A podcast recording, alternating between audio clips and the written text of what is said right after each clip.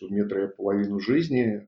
Я отвечал за развитие IT в Сербии, Хорватии, Казахстане. В такой зоне неопределенности мы работаем впервые. Решение, решение, решение, решение, мы же это потом вырежем.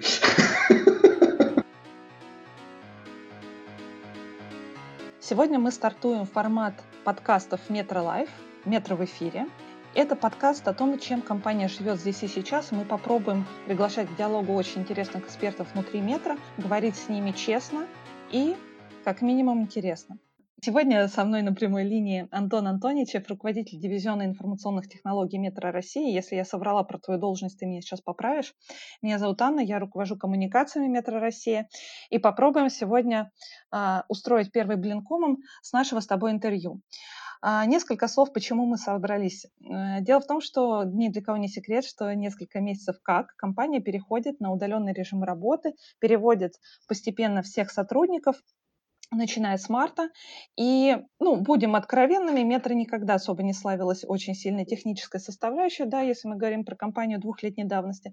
Но сегодня мы имеем дело с поддержкой, которая позволяет всей компании работать удаленно, я имею в виду офисные помещения, а также обеспечивает бесшовную работу всех наших подразделений, которые остаются на связи в торговых центрах, на передовой. И вообще, на самом деле, никто на хоум-офисе особо не заметил разницы в том, как работают сервисы и там, насколько круто все осуществляется и летает. И мне кажется, благодарить мы за это должны как раз дивизиона Антона. Сегодня у нас есть уникальная возможность узнать из первых рук о том, как на самом деле это все происходит. Антон, привет. Привет. Расскажи для начала немножко о себе. Как ты появился в метро и чем ты занимаешься и твоя компания?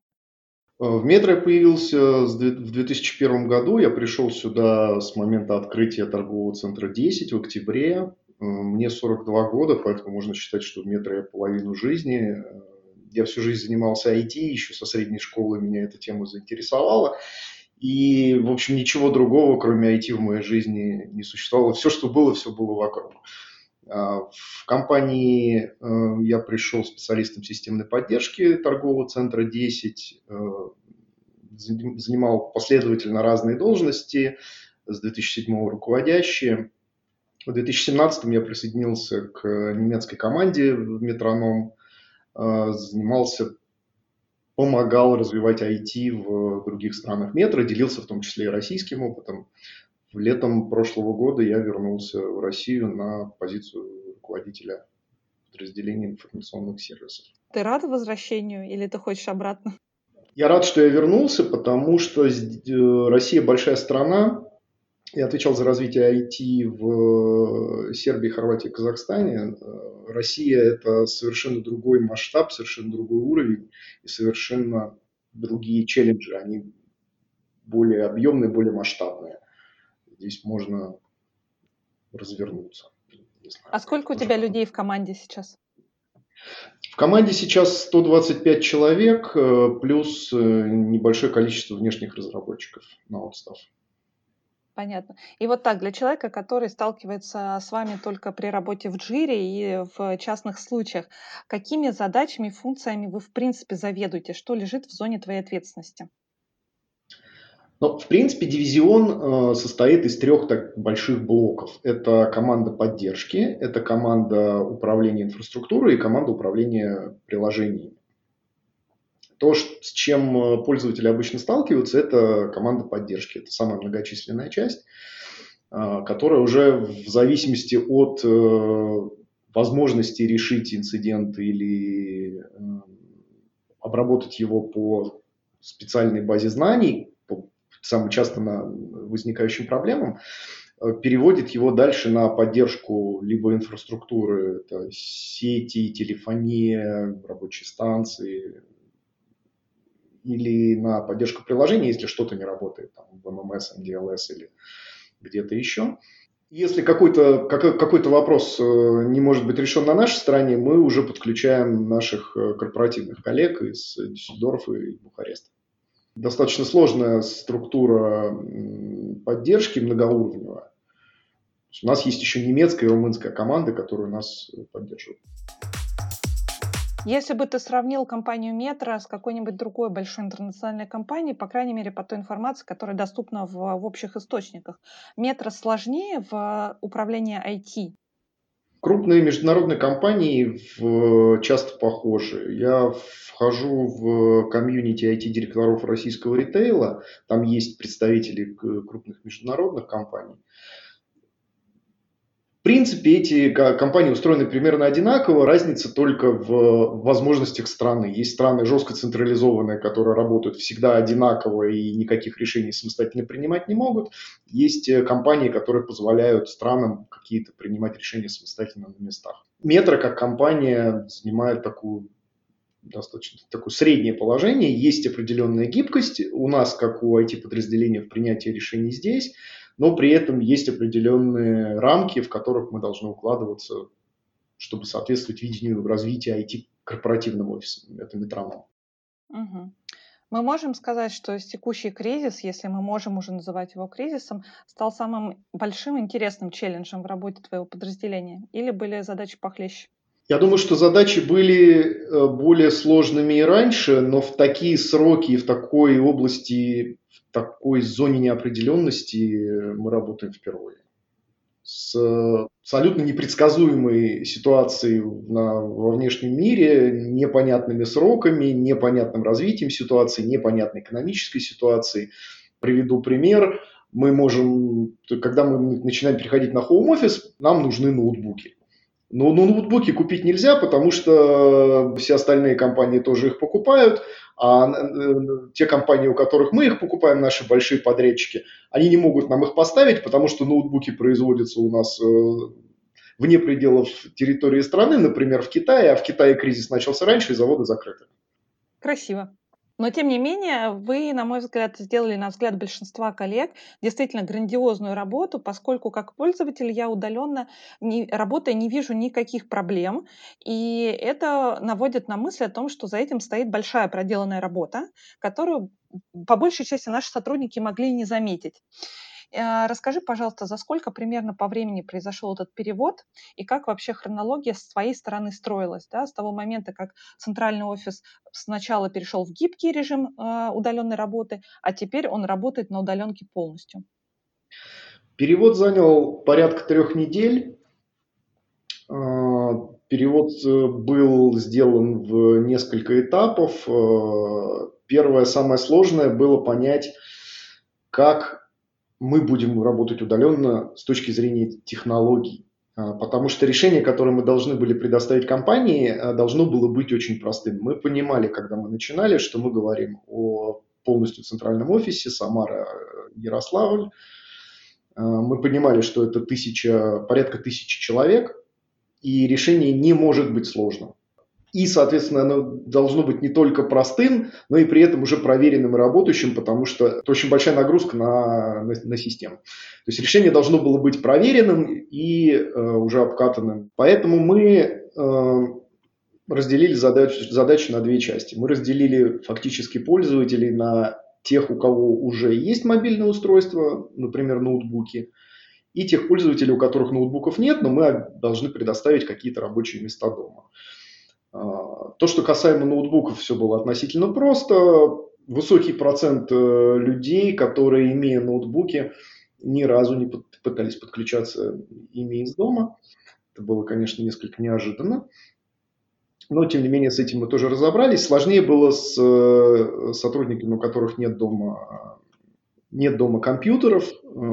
Даже если у сотрудника есть дома компьютеры, мы понимали, что этот сотрудник может подключаться к корпоративной сети метро своего домашнего компьютера, поскольку многие компании в России перешли в тот момент на удаленку, начали возникать проблемы, когда в семье есть один компьютер, и даже вроде все казалось бы хорошо, оказалось, что за этим компьютером должно работать два человека.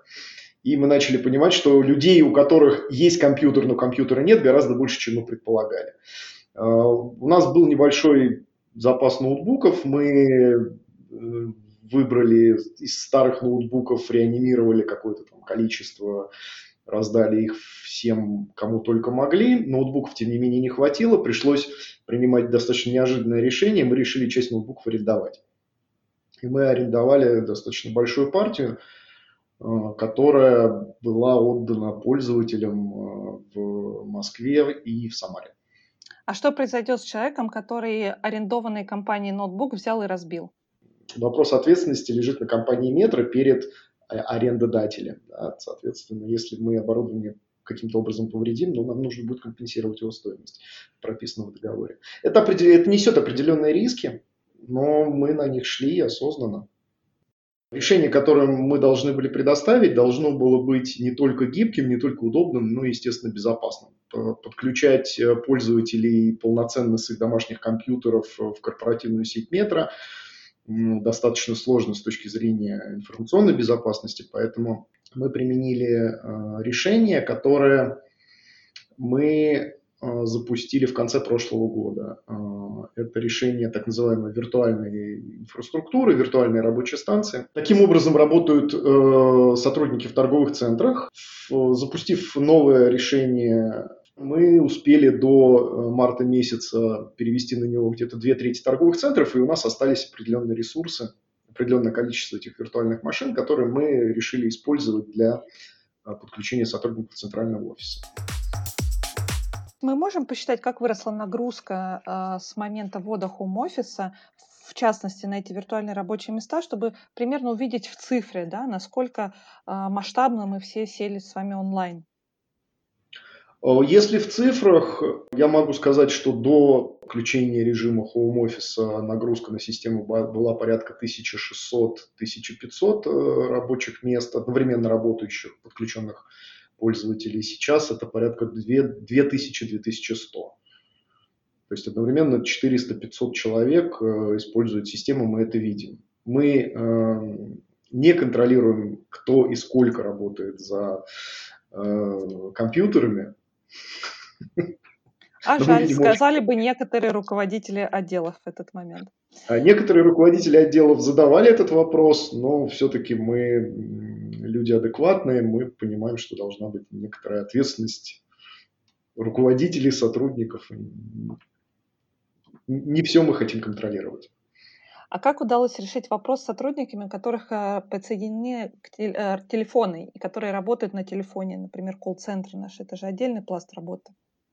Э, в колл-центрах решение очень технологически сложное, потому что в колл-центре к компьютеру привязан телефон, привязан на определенный телефонный номер. Если звонит клиент и на компьютере появляется в приложении номер этого звонящего клиента, э, мы нашли техническое решение, оно, наверное, не очень красивое, я не думаю, что с ним можно жить долго, ну, в режиме хоум-офиса какое-то количество недель с ним прожить можно. Колл-центр работает. По твоей личной оценке, как поменяются привычки людей к работе онлайн и работе home-office, сколько скоро это достаточно удобно, как выяснилось, с пользовательской стороны? А станет ли это нашей повседневной жизнью, новым нормальным, или мы все-таки тяготеем к старому и потом вернемся все к заселению в центральном офисе?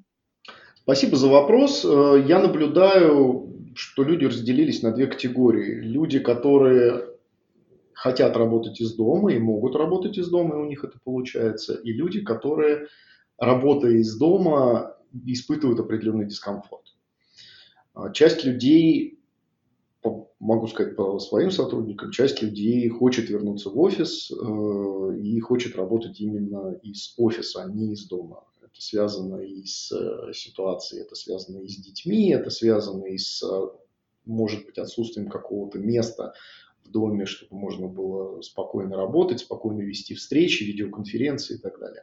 У кого-то получается, у кого-то нет. По тому, как это может работать в будущем, я, как я уже говорил, я провел достаточно много времени в э, компании Metronom, в нашем немецком IT-подразделении. Там существует такое понятие, как flexible work, существует уже несколько лет, и сотрудники имеют право один или два дня в неделю работать из дома часто этим пользуются, это достаточно удобно. Это такой компромиссный вариант между хоум-офисом и работой непосредственно в офисе. Ну, то есть мы говорим о свободном принятии решения в зависимости от того, насколько человек подлежит самоорганизации, вообще работа его подразделения способна обеспечить удаленную работу именно с точки зрения менеджмента. Потому что IT-вопрос, как мы выяснили, закрыт. IT-вопросы решаемы.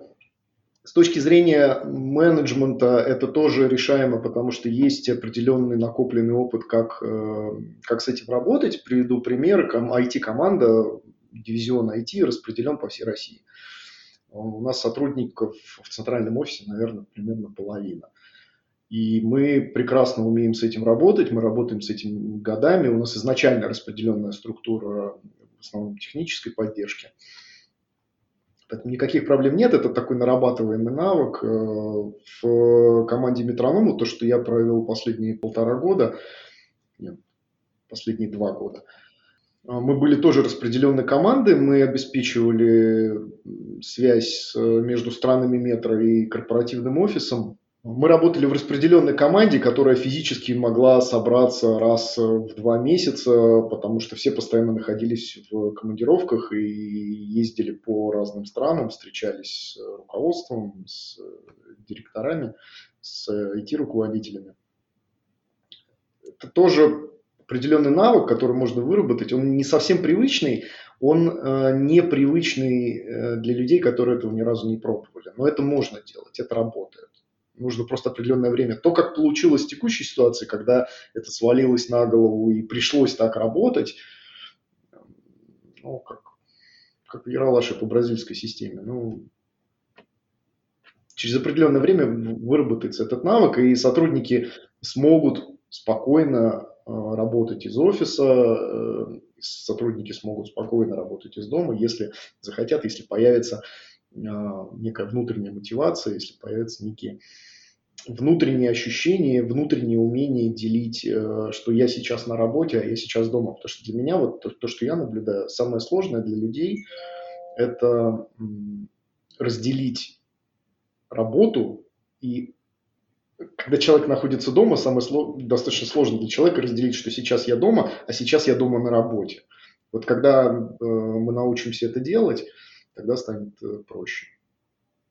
Это действительно могу засвидетельствовать, что рабочее время увеличилось э, при работе из дома, нагрузка увеличилась в разы, но меня и очень многих людей беспокоит тот момент, насколько эффективнее или, может быть, неэффективнее центральный офис а, поддерживает торговые центры в таком режиме. По твоим ощущениям, технологически и с точки зрения управления, мы в этой части просели или мы остались достаточно устойчивы? С точки зрения IT, поддержки торговых центров мы абсолютно устойчивы, здесь нет никаких сомнений, потому что IT-поддержка как была, так и осталась. С точки зрения нагрузки на поддержку торговых центров, э, ну, я могу сказать, что принципиально ничего не поменялось. Если мы говорим про работу непосредственно центрального офиса других подразделений, ну, я думаю, что последние данные об уровне наших продаж э, говорят о том, что все работает. И работает очень даже неплохо, а может быть даже и лучше, чем раньше. Это хорошее наблюдение. Как бы ты спрогнозировал, э, что с нами будет с точки зрения IT-потребностей, IT-запросов компании в ближайшие полгода? Как они поменяются? На мой взгляд, все будет зависеть от, первое, как будет развиваться общая ситуация с э, самоизоляцией и насколько долго сотрудники должны будут находиться дома. И второе, насколько компания будет готова гибко адаптироваться к нов, новой реальности, к тому, что люди готовы работать из дома, могут работать из дома и хотят работать из дома. Мы хотим сфокусировать, сфокусироваться на мобильные рабочие места, отдавать предпочтение ноутбукам, больше, чем э, компьютером. Э, также это повлияет на э, определенную работу в приложениях. К примеру, сетевые диски на удаленке работают достаточно нехорошо. Нужно будет с этим что-то делать, нужно развивать системы не только коммуникации. И спасибо вам за помощь в развертывании Teams но тем не менее нужно будет э, думать о каких-то решениях по обеспечению планирования задач. Например, планировщики в Teams, например, та же самая Jira, тот же самый э, системы, системы электронного документооборота, потому что, э, несмотря на самоизоляцию, мне приходится раз в неделю приезжать в офис для того, чтобы подписывать документы. Мы мы очень хорошо, как компания, работаем с э, электронной цифровой подписью, но тем не менее определенное количество бумажных документов у нас все равно есть. Это требует определенного вовлечения. Соответственно, будет, я, я предполагаю определенный тренд на увеличение электронного документооборота без бумажного документооборота, что в целом ну, для деревьев тоже хорошо. А, за последние несколько лет компания внутри прошла большой путь изменений, который затронул все подразделения, и торговые центры, и офисные, и наши саппорт-функции. И, конечно, это не могло э, не сказаться на том, как э, должны обеспечиваться наши новые активности а, в IT-части. Мы можем гордиться тем путем, который компания прошла за последний год в части трансформации повышение гибкости, повышение э, ответа на запросы пользователей? Или у нас есть большой пласт, который мы могли бы сделать лучше? Я считаю, что мы идем э, достаточно эффективным путем, мы действительно меняемся, может быть, некоторые изменения э, требуют определенных, определенного этапа привыкания, но общий тренд правильный, мы действительно стали более гибкими, я согласен, мы легче принимаем решения, мы быстрее принимаем решения, мы стали более лояльны к э, ошибкам, что очень важно. И это э, лояльность к ошибкам, просто хочу отдельно на это обратить внимание, это очень положительный момент, в принципе, в западных компаниях, в отличие от э, российских компаний, определенная культура принятия ошибок. Она позволяет сотрудникам принимать какие-то чуть более рискованные решения, но которые впоследствии могут резко повысить эффективность, как-то адаптироваться под резко меняющиеся обстоятельства. Вот у нас это в компании есть, и я очень рад, что вот у нас так. Ну и напоследок вопрос. Какой твой самый главный урок, который ты получил или можешь для себя сформулировать за последние несколько месяцев пандемии? В условиях пандемии я понял, что никакая оценка рисков, э, казалось бы, расчеты, мысли, анализ трендов, анализ ситуации не может привести к ситуации, когда ты просто не понимаешь, что будет дальше. И адаптироваться приходится уже не по плану С или по плану Д, а вот прям по ситуации на текущий момент. Я понял, что э, бывают ситуации форс-мажорные, да, такие как это, в которых нужно принимать решение прямо сейчас без понимания, как будет разворачиваться ситуация дальше, но учитывая при этом определенные рамки, факторы, такие как там, бюджетные, там, информационную безопасность и так далее. Ты говоришь о духе предпринимательства, который должен быть у нас у всех в крови, как у сотрудников компании Метро. Да. Спасибо большое. На этом мы заканчиваем первый выпуск Метро Live. Я надеюсь, что будет второй, третий. Я надеюсь, что вы их дослушаете до конца и сможете следить за нашими новостями. Всего хорошего и хорошего дня.